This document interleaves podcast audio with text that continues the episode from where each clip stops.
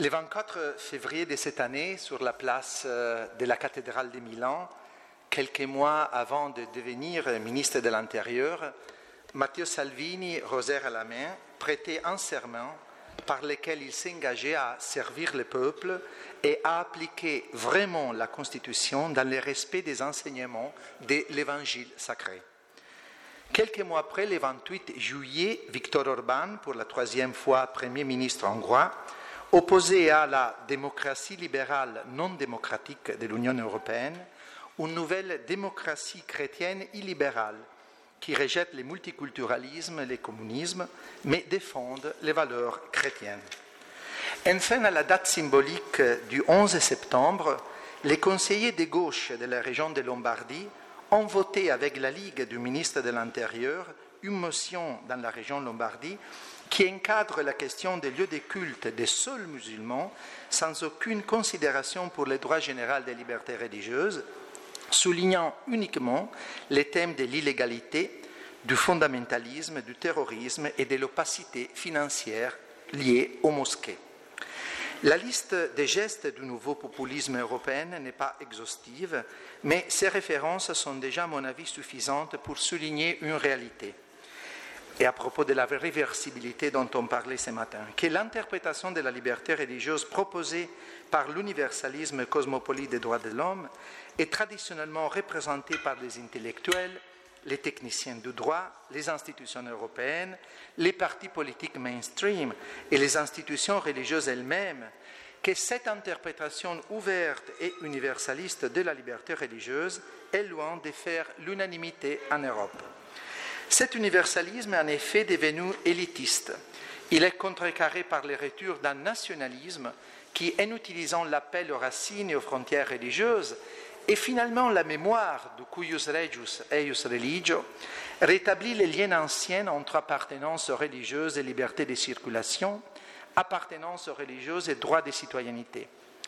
un nationalisme qui conteste au fond de la correspondance entre subjectivité humaine et titularité des droits fondamentaux. Une correspondance que l'on pensait métabolisée, acquise après les grandes déclarations internationales de l'après-guerre.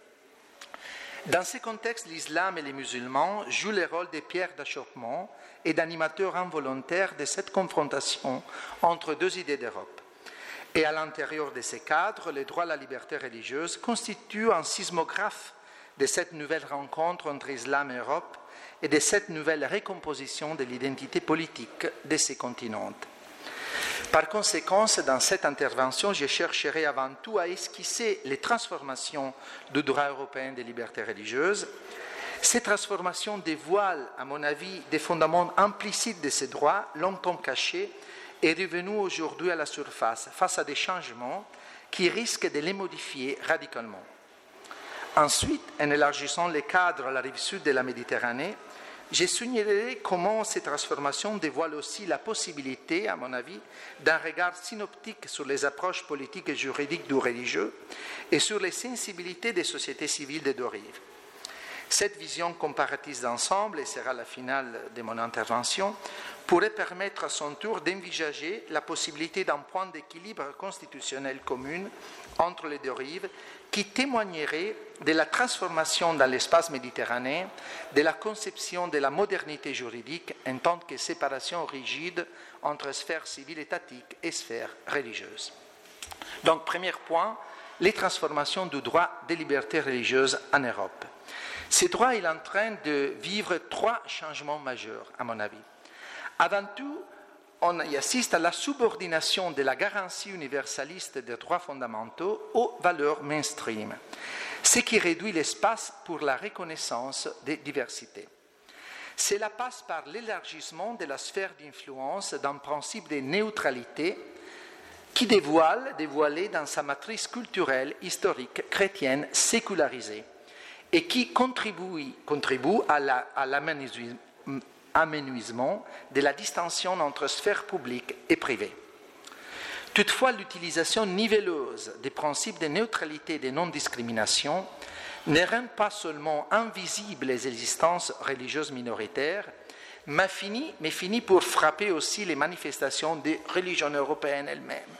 marginalisant les droits à la liberté religieuse. L'argumentaire est, si j'interdis tout, même la manifestation religieuse, je ne discrimine pas cette dernière et les droits à la liberté religieuse ne peuvent plus être invoqués. La jurisprudence de la Cour de Luxembourg sur le port du voile est un exemple assez évident de cette orientation. Deuxièmement, quand cette neutralisation du religieux n'est pas possible, on note la tentation d'inclure les questions relevant du droit individuel des libertés religieuses dans un cadre interprétatif concentré avant tout sur les groupes d'appartenance des individus. Cette démarche porte à donner une grande importance aux interprétations sociétales des pratiques religieuses qui gomment les interprétations subjectives des individus, favorisant l'essentialisation abstraite plutôt que l'attention au cas d'espèce. Encore une fois, les traitements juridiques du voile offrent l'exemple le plus évident et ça suffit de lire les décisions de la Cour de Strasbourg, Leila Shahin versus Turquie ou Dalab versus Suisse, ou à la législation de l'Inde allemande sur les mêmes sujets qui différenciait les voiles des sœurs aux voiles musulmans pour les dangers la signification politique fondamentaliste et des soumissions de la femme de ces derniers. Il ne s'agit pas toutefois d'un cas isolé. Les mêmes approches se retrouvent à propos de la circoncision, de l'assistance spirituelle dans les structures fermées ou à propos des questions concernant les exigences alimentaires. Selon que ces besoins religieux sont avancés par un adepte d'un culte reconnu ou par un fidèle d'un culte aux marges de la reconnaissance étatique, la réponse des systèmes juridiques sera différente. Il résulte de cela que les degrés de liberté garantis aux individus dépendent du degré de reconnaissance offerte au culte d'appartenance. Cela signifie que les droits individuels des libertés religieuses, normalement proclamés dans une perspective universaliste, se trouvent amoindris par un nouveau nationalisme. À une époque où les institutions religieuses sont devenues des acteurs importants du vivre ensemble, la rhétorique de la primauté absolue du droit individuel des fidèles a donc laissé place au rapport institutionnel entre autorités religieuses et étatiques. Ça, c'est très intéressant les débats en Allemagne. Les juristes allemands parlent en effet d'un contraste entre les Staatskirchenrecht et les Religionsverfassungsrecht, les droits constitutionnels des religions et l'ancienne relation État-Église. Troisièmement, à côté de cette centralité acquise par la dimension collective institutionnelle du droit des libertés religieuses, on observe un, nouvel essor des systèmes politico-administratifs de reconnaissance et des contrôles étatiques des groupes religieux, dont la finalité est de bâtir par les hôtes des institutions religieuses fiables pour les États, soit comme système d'orthopraxie répondant aux impératifs de sécurité, soit comme des systèmes orthodoxes conformes à la sécularité mainstream, peu sensibles à l'altérité du religieux. Ce phénomène n'est pas nouveau, n'est qu'une nouvelle version de l'ancien jurisdictionnalisme et concerne de très près les groupes musulmans européens qu'on cherche partout à organiser en Église nationale, hiérarchisée et centralisée sur les modèles des institutions étatiques et chrétiennes. Les trois ans des changements que je viens d'évoquer, la neutralité, la subordination de la dimension individuelle à celle collective de la liberté religieuse et le néo-jurisdictionnalisme, nous rappellent la nature éminemment politique du droit des libertés religieuses, dont la naissance, il ne faut pas l'oublier, correspond à l'affirmation de la primauté de l'État moderne et révèle une repli nationaliste des États européens face à la globalisation contemporaine. Ces replis contemporaines révèlent aussi les cercles vicieux dans lesquels sont mis en cage les droits fondamentaux. Confiés fondamentalement à la tutelle des États nationaux, leur universalité de départ ne coïncide pas toujours, avec l'universalité d'arrivée de la mise en œuvre concrète par les systèmes juridiques nationaux. C'est une question de souveraineté et c'est la question sur laquelle se joueront, à mon avis, les élections européennes de mars 2019. Or, ces transformations du droit des libertés religieuses de la rive nord de la Méditerranée sont simultanées aux grandes transformations qu'on a plusieurs fois évoquées des systèmes politiques et juridiques sur la rive sud. En essayant un regard synoptique sur les droits des libertés religieuses, la rive sud, en grande ligne, offre d'intéressantes suggestions. Premièrement, Alors que la nationalisation de la neutralité dans la rive nord manifeste une volonté de stopper les politiques de reconnaissance de diversité, on est allé trop loin, c'est les mots d'ordre, la rive sud, dont le point de départ est bien différent, ne peut plus régner la question de la reconnaissance plus explicite de la visibilité sociale et juridique des minorités et des différences intra-musulmans et extra-musulmans. Peut-être on doit y arriver, c'est l'appel ici. Par conséquent, si la rive nord expérimente plutôt les temps de l'érosion de la distinction entre sphère étatique et valeurs religieuses culturelles de la majorité, la rive sud semble relever au contraire la recherche d'une distinction majeure par des réponses nouvelles aux besoins des minorités. Un passage en utilisant des anciennes catégories du droit canonique, de la dissimulation à la tolérance, de la tolérance à des formes de reconnaissance plus explicites. La législation sur les lieux de culte en Égypte, son application, les accommodements de plus en plus transparents sur les baillis, il y a aussi des autres exemples. deuxièmement, si sur la rive nord on a noté la force d'attraction de la dimension collective de la liberté religieuse, la rive sud semble rappeler l'exigence de la centralité des libertés individuelles. L'embarras, ou ailleurs la libéralité explicite, dans la gestion civile des questions relatives à l'apostasie, à la rupture du ramadan, à la consommation des boissons alcooliques, à la présence d'associations d'athées et dans certains pays avec la difficulté à prouver des lois contre l'athéisme, la mise en discussion de l'efficacité civile des statuts personnels manifeste la force d'attraction du principe de l'autonomie individuelle qui bouleverse l'attitude conservatrice des systèmes traditionnels. Et les débats tunisiens sur la colibé est un bon exemple. Ainsi, l'érosion progressive du caractère islamique des systèmes juridiques révèle les remplacements ou ailleurs la subordination progressive de la religion d'État à la liberté religieuse et des consciences individuelles, qui deviennent, elles, les biens juridiques majeurs que le droit étatique doit protéger. Troisièmement, les pays de la rive sud donnent beaucoup d'importance à leur diaspora. Citoyennes éternelles de leur pays d'origine, les ressortissants sont importants pour des motifs économiques mais aussi politiques. Dans ces contextes, certains pays de cette rive sont actifs, parfois très actifs, dans les processus de construction d'églises musulmanes en Europe. Il s'agit pour ces États de transplanter en Europe et de les co-gérer avec les États européens, qui sont bien contents de cela, les modèles d'étatisation de l'islam bien expérimentés chez eux. Les impératifs contemporains de sûreté, des combats contre le fondamentalisme et de la radicalisation expliquent la force persuasive de cette démarche qui unit les bourreaux des cultes des deux rives. Toutefois, cette même approche met en œuvre une osmose intéressante. D'une part, participer à la construction d'églises musulmanes en Europe demande aux pays de la rive sud, au moins du point de vue rhétorique, une syntonisation de la formation religieuse musulmane des imams envoyés au nord sur les valeurs européennes mainstream, y compris sur les questions de genre. D'autre part, le prix de cette approche pourrait porter à redéfinir les relations entre sphères étatiques et religieuses dans la rive sud, ainsi représenter une autre dynamique qui pousse l'islam de ces pays vers une posture idéologique plus similaire à celle de la rive nord. On pourrait dire que les transformations des deux rives témoignent de la convergence autour de ce que Michael Walzer, dans un contexte différent, a défini comme un universalisme modeste c'est-à-dire le nécessaire balancement entre la force des magnétismes identitaires nationalistes et exclusivistes et l'attraction de la dynamique universaliste inclusive. Un, balancement dû à l'interconnexion réciproque des États et des sociétés méditerranéennes. Un regard sur les dernières constitutions et les jurisprudences des deux rives montre bien le poids du droit international et la référence aux droits humains fondamentaux.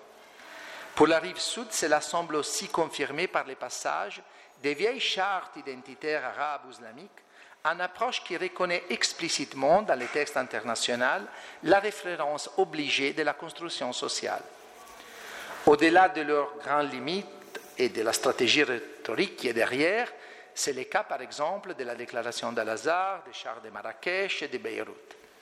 Également, la recherche de cet universalisme modeste semble aussi attestée par le rôle des freins antimajoritaires, souvent joués par les juges de cet espace géopolitique. Encore la gestion des affaires des pays, de l'Égypte au Maroc, est bien révélatrice à cet égard.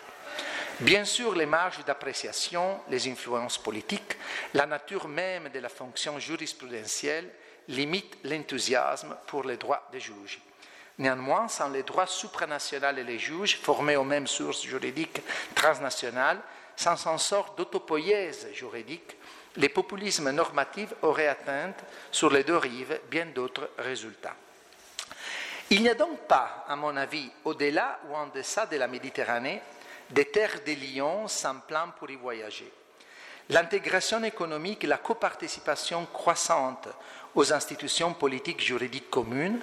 je pense à des niveaux différents à la Commission de Venise, mais même au Conseil d'Europe, témoignent de la vitalité de l'espace méditerranéen.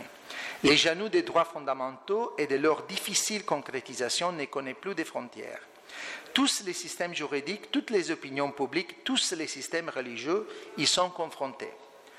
D'autre part, si la difficulté à concrétiser ces droits peut rassurer les États-nations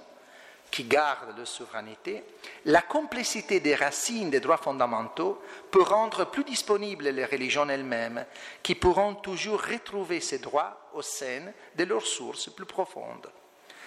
Au-delà de leur instrumentalisation rhétorique, les droits de l'homme sont devenus la coïnée qui oblige, d'une part,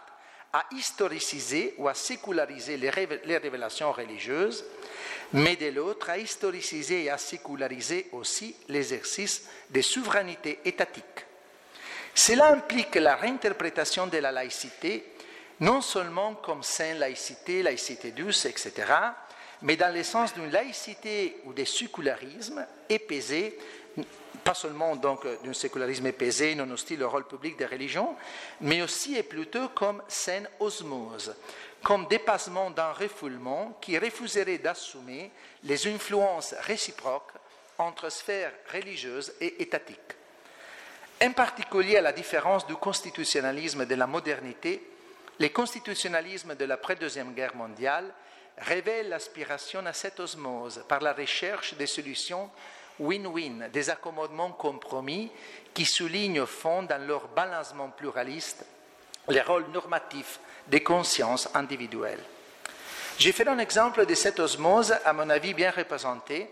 et euh, ici les juristes tunisiens qui sont là mais pourront corriger, par la Commission des libertés individuelles et de l'égalité dans ses positions en matière d'héritage. Il me semble que d'une part, la pleine rationalité publique du discours religieux a été reconnue, par la prise en considération officielle de ces positions. De l'autre, on a bien montré l'intime pluralisme de ces mêmes discours, qui n'a pas été par ailleurs exproprié à ses interprètes communautaires. Il est intéressant de noter soit la participation des Utuniennes à la définition de la position du droit musulman qui accepterait l'approche égalitaire, soit l'effet que la dure lettre avec laquelle la Zituna a été poussée par le poids de son histoire et de son rôle à se déclarer contraire à une réforme radicale n'a pas fait l'unanimité de ses enseignants. Enfin, les solutions préconisées sur le terrain n'éliminent pas de l'efficacité civile aucune des deux solutions possibles, l'approche égalitaire et l'approche traditionnelle, laissée au choix personnel. Il est donc évident qu'une approche win-win requiert avant tout une réforme de la pensée juridique séculière qui doit métaboliser soit une souveraineté étatique au service des droits de l'homme inviolable, et ça c'est un fondement du constitutionnalisme de l'après-guerre, soit l'existence légitime des normativités non étatiques. Au temps, il s'agit d'une approche qui demande aussi une réforme religieuse qui doit accepter à intégrer la légitimité théologique et normative de la liberté de l'acte de foi, ça c'est un vieil écrit de la revue Esprit après la Deuxième Guerre mondiale, et donc avant tout son pluralisme interne, qui est la base de l'impossibilité de transformer les droits religieux en un code de conduite générale imposé par les États. En particulier pour les institutions religieuses de la rive sud, il s'agit d'accepter les passages d'une diversité sans divergence à une diversité beaucoup plus conflictuelle et de métaboliser les chocs de la fin de la totale syntonisation, par soi perçue comme rupture de l'unité nationale, avec une normativité étatique qui absorbe valeurs différentes de ce traditionnel. Plus de fond encore, et cela me semble une nouvelle fois encore bien souligné par les débats tunisiens actuels, les solutions win-win requièrent la confiance réciproque sur l'adhésion commune de tous les acteurs politiques de la police à l'universalisme modeste des droits fondamentaux, qui sont à la fois universels et pluralistes dans leur posture humaniste, mais en même temps sensibles aux histoires particulières.